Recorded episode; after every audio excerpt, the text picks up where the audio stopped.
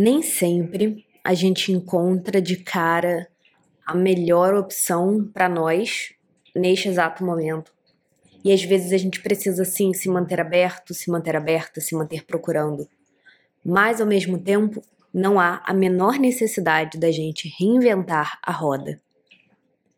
Seja muito bem-vindo, seja muito bem-vinda ao podcast Eu Organizado. Meu nome é Ana Carolina, eu sou dona criadora, professora do Eu Organizado Estamos na sétima temporada desse podcast. E se você sempre tenta se encaixar em um método de organização, sempre tentou, mas até hoje você nunca encontrou um método que realmente funcionasse na prática da sua vida, fica aqui que esse episódio é para você. Tô aqui tomando meu café da tarde eu quero te convidar a ficar confortável e pegar uma bebida gostosa para vir pensar comigo esse assunto maravilhoso que é método de organização.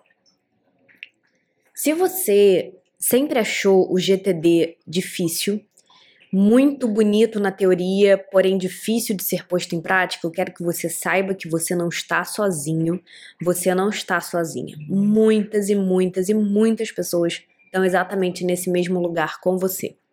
Se você não sabe o que é GTD, eu vou dar uma breve explicação resumida. GTD é um método de gerenciamento de vida e de produtividade criado pelo norte-americano David Allen. Eu gravei muitos episódios de podcast, vídeos e escrevi muitos e muitos textos sobre o GTD. Existe o site do GTD Brasil, a Thais Godinho, do site Vida Organizada, é a grande professora brasileira sobre o GTD e eu aprendi bastante. Eu não sei se você sabe, mas o Eu Organizado tem canal no YouTube, tem blog antigo e um pouco desatualizado, mas tem blog.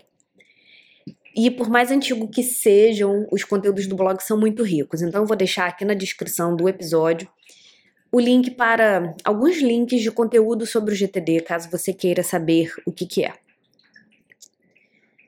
Muitas pessoas nesses meus sete anos de trabalho já chegaram para mim dizendo: Ana, eu conheço o GTD.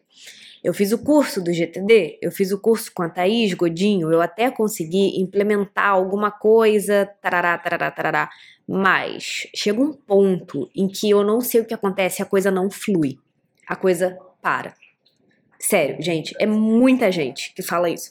A maioria das pessoas que chegam até mim não sabem o que é o GTD, a maioria não sabe o que é o GTD, mas uma boa parcela, 40, 30% das pessoas sabem o que é o GTD. Quando eu leio as pessoas me dizendo isso, eu penso, cara, o GTD, para mim, é como se ele fosse, teoricamente, o método mais completo, mais detalhado, mais detalhista. Sabe aquela aquele comercial de margarina, aquela vitrine muito bem montada, mas por mais bem montado que seja o comercial de margarina, por mais bem montada que seja a sala que está na vitrine da loja de decoração, é como se o GTD na prática da vida da pessoa comum não fosse funcional, não fosse tão funcional assim. Existem muitos motivos para isso, eu não vou entrar nesses detalhes, porque eu não quero, enfim, teorizar sobre a teoria. Eu quero te dizer que ano passado, em 2022, eu li um livro que mudou, revolucionou a minha vida. O nome do livro em inglês é Building a Second Brain. Esse livro vai sair em português esse ano. O título em português é Construindo um Segundo Cérebro. Esse episódio é sobre esse livro. Ele ainda não tem em português, mas ele vai ter em breve. Finalmente. Eu acho que eu não cheguei a esperar nenhum ano. Quando foi que eu terminei de ler? Foi dezembro de 2022, gente, sério, desde 2020, desde a pandemia, esses números de 2021, 2, 3 estão fazendo um amálgama na minha cabeça e eu tô perdendo assim a noção da diferença. Mas eu acho que não faz nem um ano que eu li. Eu fico muito feliz que ele esteja saindo em português. Eu não sei se você sabe, mas o autor se chama Tiago Forte. Ele é filho de pai norte-americano e mãe paulista, então ele sabe português. Isso é muito legal. Talvez, quem sabe, ele crie conteúdos em português pra gente. Quando o livro for colocado na pré-venda, na descrição desse episódio, eu vou colocar o link para compra do livro na Amazon e esse link vai ser afiliado. Se você for comprar o livro pela Amazon, eu peço que você use o meu link. Essa é uma forma completamente gratuita e fácil de você apoiar o meu trabalho e quem sabe, né, redimir a sua alma por estar comprando na Amazon. Eu sou dessa filosofia. Se você comprar na Amazon, se você precisa do desconto ou se você tá enfim, querendo a comunidade da Amazon, eu acho que o Construindo o Segundo Cérebro vai estar à venda em outros lugares que não só a Amazon, porque eu acho que ele vai ser popular. Mas enfim, se você for usar a Amazon, use o link de uma pessoa que está trabalhando muito para criar um bom conteúdo gratuito para você. Se você comprar na Amazon e não usar o meu link, eu vou ficar ofendida, hein? Tá avisado. O podcast do Eu Organizado tirou férias, né, nesses últimos meses mas eu precisava, antes que o assunto, enfim, antes que a bola de neve de assuntos que eu quero trazer para cá engolisse esse especificamente, eu quero te dizer o quanto que a metodologia do Tiago Forte mudou a minha vida, abriu a minha mente. PS, eu vou deixar na descrição desse episódio, além do link do livro, caso ele entre na pré-venda, no momento em que eu estou gravando o episódio, ainda não saiu a pré-venda do Construindo um Segundo Cérebro, mas assim que tiver, eu vou deixar o link aqui. Eu também vou colocar outros links para você conhecer o trabalho do Tiago Forte. São todos em inglês, tá? Mas ele tem muita parada maneira para você começar a aprender ou continuar a aprender sobre o método dele. Vou deixar tudo aqui na descrição desse episódio. Eu estava, gente, quando eu comecei a ler o Segundo Cérebro, eu vou falar Segundo Cérebro, né? Que é, re, que é um título resumido de Construindo um Segundo Cérebro. Quando eu comecei a ler o Segundo Cérebro, eu tava, vou te confessar, numa espécie de marasmo intelectual.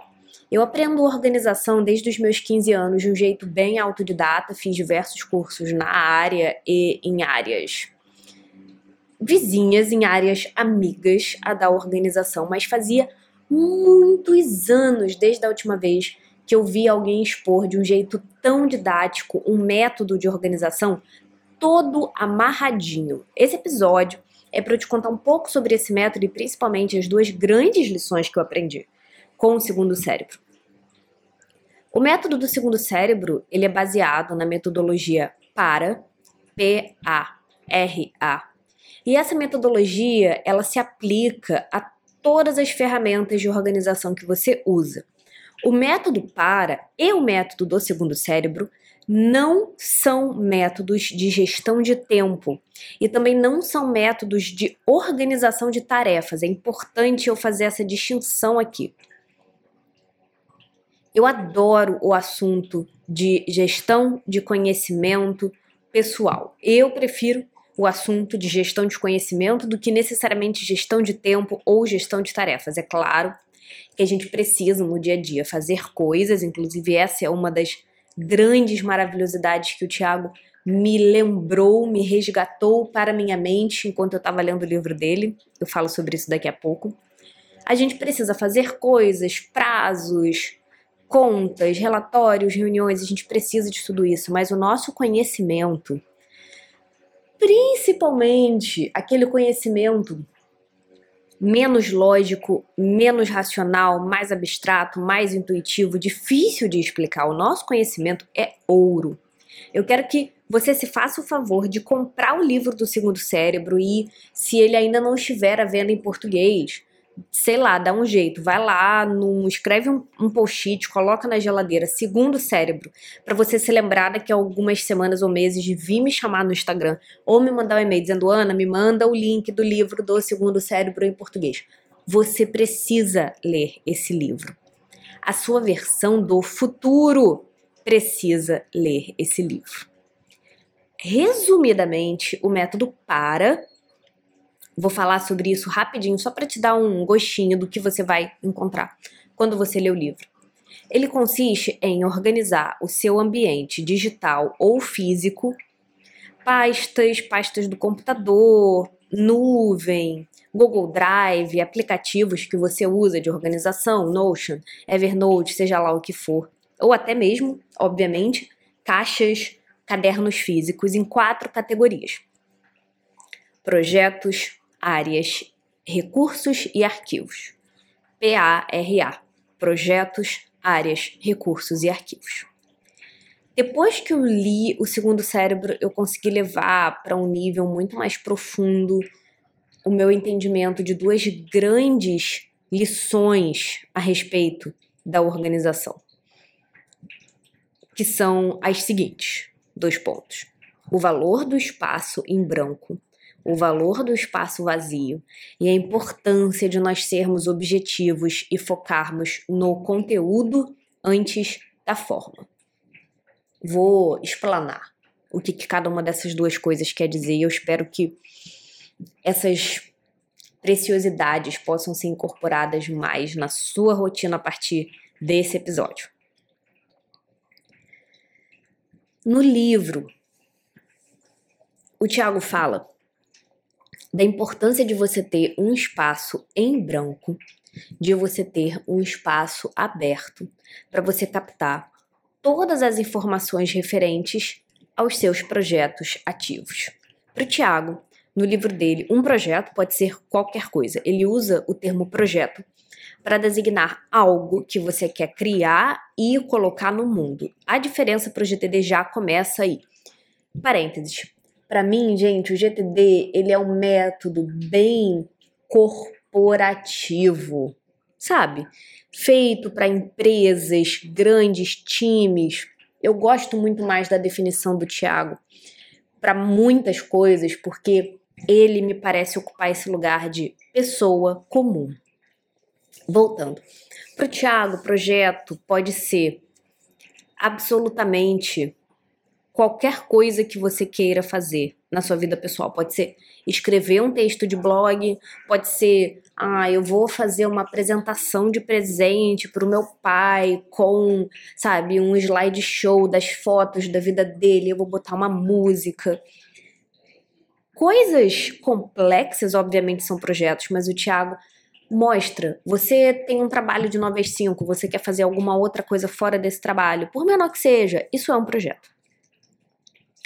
Qual que é o método do Thiago para projetos? Ele diz que assim que você entende que você tem um projeto, que você dá um nome, que você, sabe, identifica que você quer ter aquele projeto ou começar tal coisa e encarar aquilo como projeto, você abre uma pasta em branco no computador ou você pega uma caixa física vazia e você coloca o nome daquele projeto na frente. E isso pode ser tudo, pode ser uma página no Notion, pode ser um caderno do Evernote, pode ser uma pasta física, pode ser uma caixa física, o que for.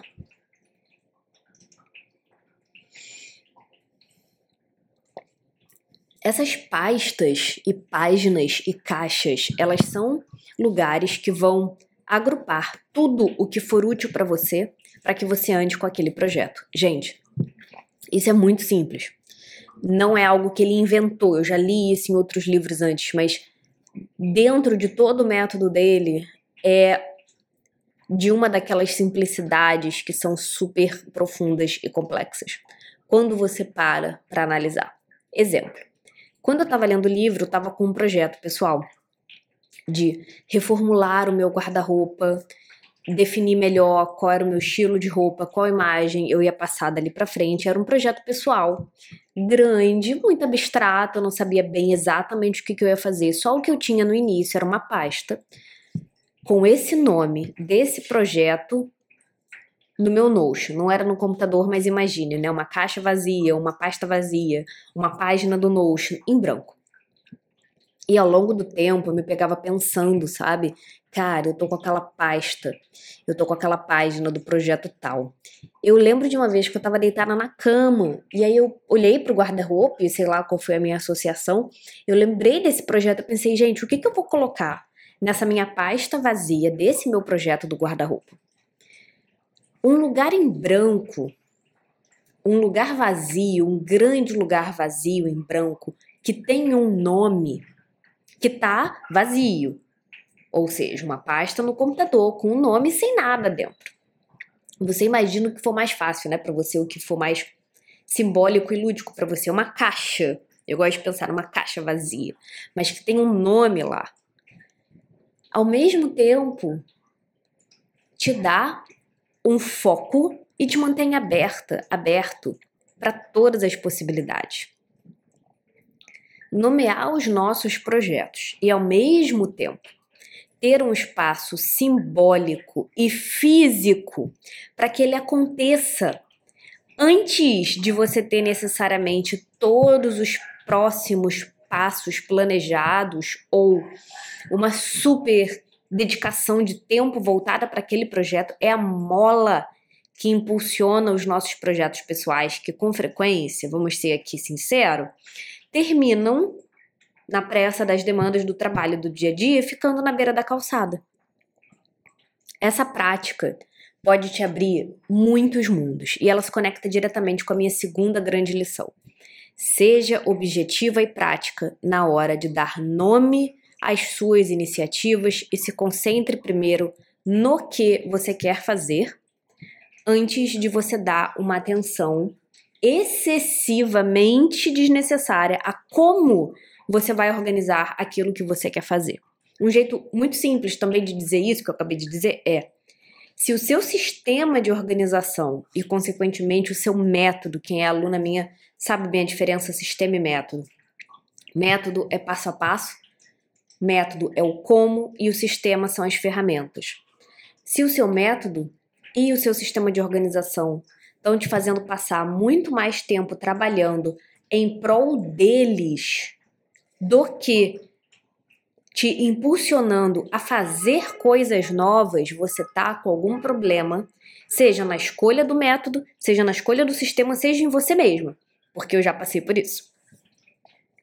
Como eu disse antes, o Thiago diz que um projeto pode ser qualquer coisa que você quer criar quando a gente coloca essa lupa, sabe? Fazer um episódio do podcast ou fazer um novo podcast, isso já é um super projeto. E o que, que você precisa para você andar com o seu projeto?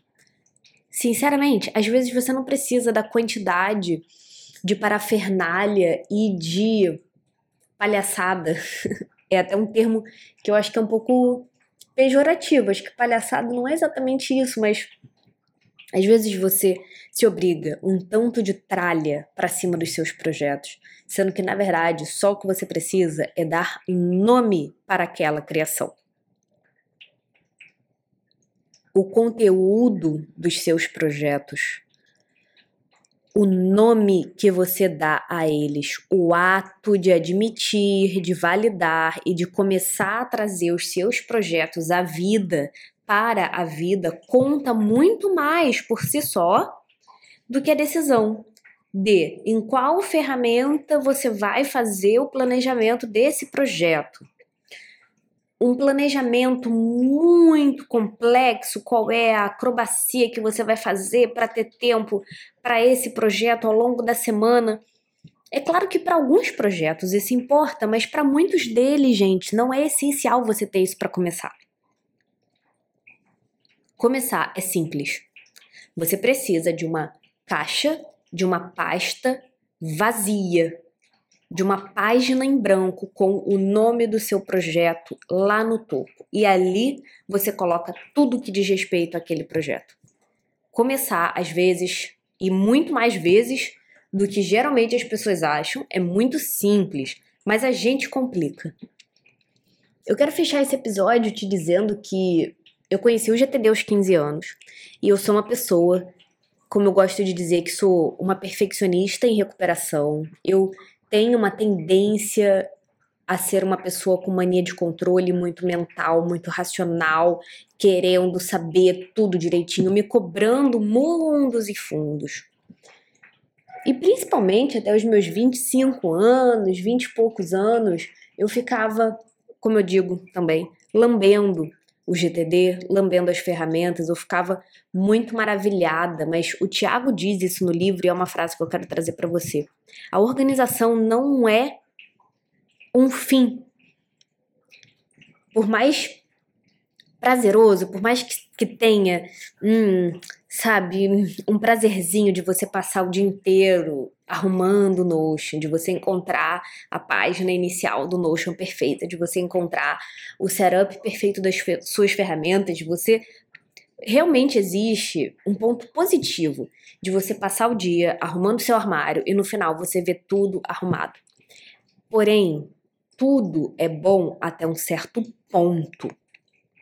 Esse prazer da organização, do controle, da ordem, da perfeição não pode acabar sendo maior do que aquilo que você está fazendo com a sua vida. A organização é um meio para que a vida passe. Um quarto arrumado, com guarda-roupa arrumado, é ótimo. Você evita ter excessos, você doa roupa para quem precisa, você não precisa ter 5 mil roupas iguais.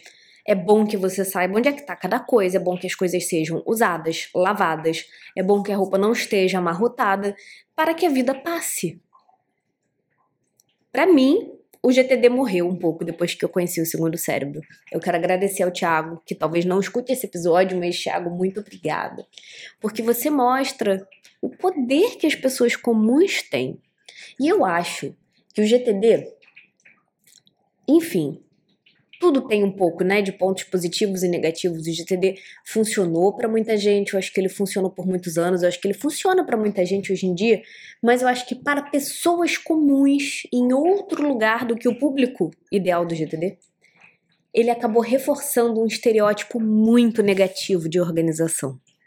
Você não precisa de muito para começar. Se comprometa a comprar Construindo o Segundo Cérebro esse ano, me pede o link, para comprar o livro, independente de quando você estiver ouvindo esse episódio, ele será lançado.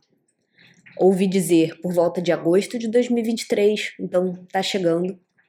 Leia, o seu eu do futuro vai te agradecer. E eu te vejo semana que vem aqui nesse mesmo local, nesse mesmo horário. Tchau, tchau.